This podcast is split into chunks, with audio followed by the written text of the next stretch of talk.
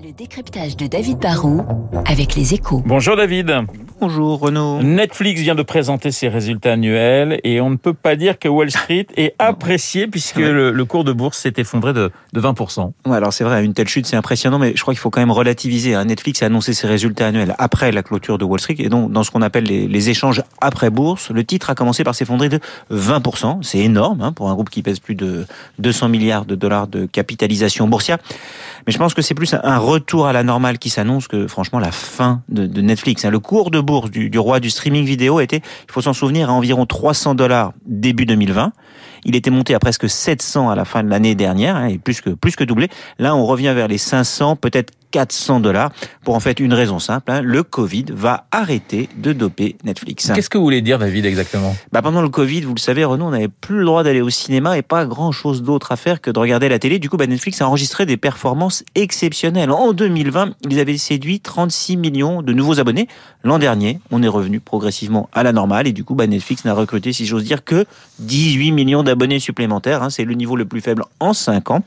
Je crois qu'il ne faut pas forcément totalement dramatiser. Ils ont quand même 222 millions d'abonnés dans le monde, dont pas loin de 10 millions de foyers en France, c'est exceptionnel. Et leur chiffre d'affaires est passé en deux ans de 20 à 30 milliards de dollars.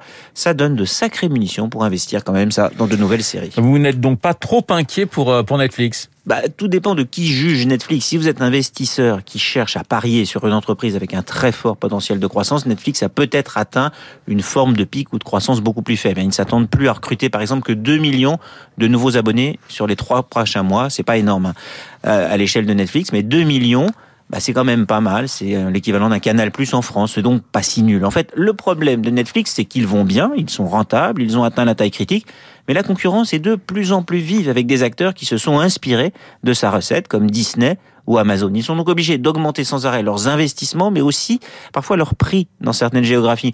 En France, on est passé progressivement d'un prix de lancement à moins de 10 euros à un jour bientôt autour de 15. Du coup, bah, il y a peut-être des clients qui vont devenir moins fidèles. Et puis, le dernier problème que je vois, c'est que finalement, ils sont obligés de proposer plein de choses. Hein. Leur promesse, c'est la profusion. Mais du coup, bah, le téléspectateur s'y perd parfois un peu. Il y a plein de séries à regarder, parfois trop. Et du coup, on ne sait pas trop quoi regarder. Et surtout, on veut pas être le seul à regarder un truc dont on ne pourra parler avec personne à la machine à café. Un Netflix a besoin de méga hits. Ils en ont régulièrement, comme Squid Game ou Don't Look Up, mais peut-être pas assez. Le décryptage de David Barou. Merci David, je vous souhaite un excellent week-end dans une petite minute. Le journal de 8 heures, je vous rappelle mon invité, le géopoliticien Dominique Moisy, à 8h15.